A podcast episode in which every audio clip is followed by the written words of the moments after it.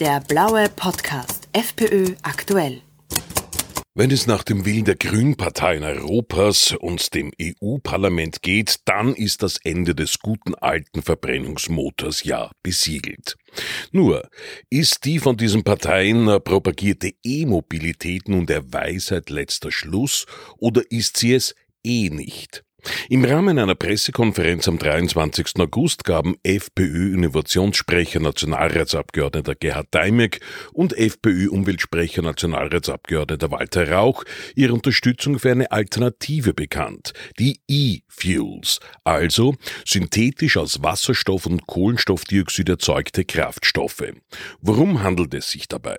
Das sind flüssige synthetische Kraftstoffe, die aus erneuerbarer Energie sind, aus Wasser, CO2, äh, aus CO2 aus der Atmosphäre oder eben aus Biomasse. Und der Vorteil dieser Kraftstoffe ist, dass sie im ganzen Kreislauf eine CO2-neutrale Umwandlung von Energie darstellen. Das heißt, sie sind komplett klimaneutral und damit ist auch ein Betrieb von Motoren und Kraftfahrzeugen äh, klimaneutral möglich. Und jene Menge CO2, die dabei generiert wird, ist vorher aus der Atmosphäre entnommen worden. Es ist ganz einfach, Kraftstoffe, egal ob jetzt fossilen Ursprungs oder erneuerbaren Ursprungs, haben eine sehr hohe Energiedichte und sie lassen sich ganz leicht transportieren und speichern. Und das sind gleichzeitig die großen Unterschiede beispielsweise zu Strom, zu Elektrizität. Transportieren ist auch leicht dort, aber speichern und die hohe Energiedichte, das heißt ein kurzer Betankungsvorgang, sind die wesentlichen Unterschiede. Das von der EU geforderte Aus für die seit Jahrzehnten bewährte Technologie des Verbrennungsmotors, verbunden mit dem Verlust hunderttausender Arbeitsplätze hier in Europa, ist für den freiheitlichen Innovationssprecher eine Sackgasse. Während auf der einen Seite sich Teile der Europäischen Union und auch unserer Bundesregierung gegen den Verbrennermotor ausgesprochen haben, hört man auf der anderen Seite aus der Wissenschaft, der Forschung, aber auch Industrie und Wirtschaft äh, regelmäßig Töne, dass mit einem Zulassungsverbot des Verbrenners nicht nur ein Schaden für uns als Land und unseren Wirtschaftsstandort ist, sondern dass man ganz im Gegenteil auch sich äh, Bereiche der Forschung, der, der, der Entwicklung und der Wirtschaft äh, nimmt, äh, in denen man durchaus weiter entsprechende erfolgreiche Gebiete und, und äh, wirtschaftliches Wohlergehen generieren könnte. Wir glauben daher grundsätzlich, dass man äh, von vornherein einen ganzheitlichen und einen technologieneutralen Ansatz nehmen müsste. Und äh, wir glauben auch, dass es in diesem Zusammenhang falsch ist, ideologiegetrieben äh, unseren Wohlstand zu gefährden. Äh, wir glauben, dass eine größtmögliche Freiheit in der individuellen Entscheidung grundsätzlich äh, auch bei der Art der Mobilität anzuerkennen ist und dass man das in Summe in einem globalen Zusammenhang auch sehen muss. Die derzeitige österreichische Bundesregierung ist in dieser Frage natürlich gespalten. Die selbsternannte Wirtschaftspartei ÖVP ergeht sich in Ankündigungen ohne Substanz.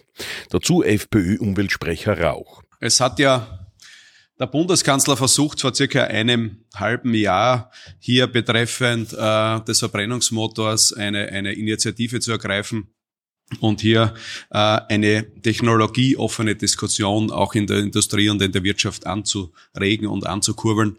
Man sieht ja, was ist nach diesen sechs Monaten, sieben Monaten jetzt übrig geblieben, im Endeffekt nichts. Ein Argument der Befürworter der E-Mobilität ist ja, dass man durch sie unabhängiger von Lieferantenländern der fossilen Energien machen würde. Dazu Gerhard Steinberg. Wenn man aber auf E-Mobilität setzt, muss man eins berücksichtigen. Das ist der, das Antriebsaggregat ist nicht nur der Elektromotor. Wir brauchen auch einen Speicher, sprich der Tank übertragen ist dann die Batterie. Und wenn man sich die Zusammensetzung der derzeitigen Akkusätze und Batteriesätze anschaut, dann kommt man ganz leicht drauf, wo die neue Abhängigkeit sein wird. Sie ist materiell äh, bei, den, bei, der, bei der materiellen Zusammensetzung der Akkumulatoren. seltene Erden und so weiter.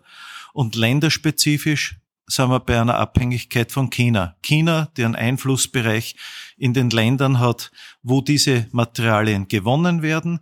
China, das die Akkus äh, produziert und China, das die Technologie auch entsprechend entwickelt hat und bereits produziert in, mit, mit den neuen Technologien und auch entsprechend weit vorne äh, für neue Technologien zur Speichertechnik ist. Das heißt, umgekehrt würde man mit E-Mobilität eine neue Abhängigkeit sogar aufmachen. Synthetische Kraftstoffe werden natürlich nicht nur im Bereich der individuellen Mobilität einsetzbar, sondern vor allem für den Transportbereich auf Straße, Schiene und in der Luft. Das heißt, wenn wir diese Mobilitätsformen, Flugverkehr, Schiffsverkehr, äh, straßengebundener äh, Güterverkehr, wenn wir das aufrechterhalten wo, erhalten wollen, dann werden wir um den Einsatz von E-Fuels nicht umhinkommen. Äh, Dazu, das ist zwar ein Nebeneenschauplatz, aber man darf das nicht außer Acht lassen, gibt es viele Anwendungen im Bereich der Industrie und vor allem der, im Bereich der Wärme, äh, Wärmegewinnung. Wir können für diese E-Fuels alle derzeit verwendeten Versorgungsspeichernetze und vorhandene Tankinfrastruktur nehmen. Wir brauchen nichts neu bauen, nichts neu erfinden. Es ist das derzeitige Netz direkt verwendbar. Nicht nur aufgrund klimatischer Voraussetzungen ist eine Erzeugung von synthetischen Kraftstoffen vor allem in Entwicklungsländern ratsam. Es hätte auch andere Vorteile, meint Umweltsprecher Rauch. Was natürlich auch ein wesentlicher Faktor wäre, auch äh, hier Wohlstand zu generieren in diesen Ländern und hier natürlich auch den Menschen diese Exporttechnologie zur Verfügung zu stellen und natürlich auch dadurch den Migrationsdruck nach Europa zu verringern. Das wäre unser Ansatz und unser Ziel in diesem Bereich. Das wäre eine wesentliche Entlastung in der Asylindustrie Richtung Europa, aber natürlich auch wesentlich äh, für uns als Sozialstaat in Österreich. Durch die Technologie der E-Fuels, der synthetisch erzeugten Kraftstoffe, würde die Produktion von Verbrennungsmotoren in Europa weitergehen, was besonders für die österreichische Wirtschaft, wo Hunderttausende Arbeitsplätze an dieser Industrie hängen, von immenser Bedeutung wäre. Wir glauben daher in Summe, dass wir, und das war schon immer die Triebfeder unseres Wohlstandes, unserer Entwicklung, wir glauben, dass wir einen Wettbewerb bei den Technologien brauchen. Politisch ist dieser Wettbewerb sogar sicherzustellen.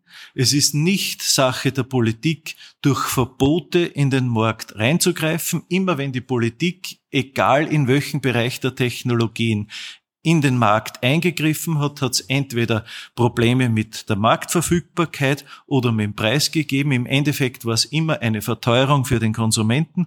Und wir glauben, dass so wie in den letzten 2000 Jahren auch weiterhin der Wettbewerb der besten Technologien, der Wettbewerb der besten Dinge äh, auch uns weiter im Wohlstand weitertreiben wird. Wir wollen keine Reduktion des Wohlstandes, wir wollen keine Reduktion äh, dessen, was sich die Menschen leisten können.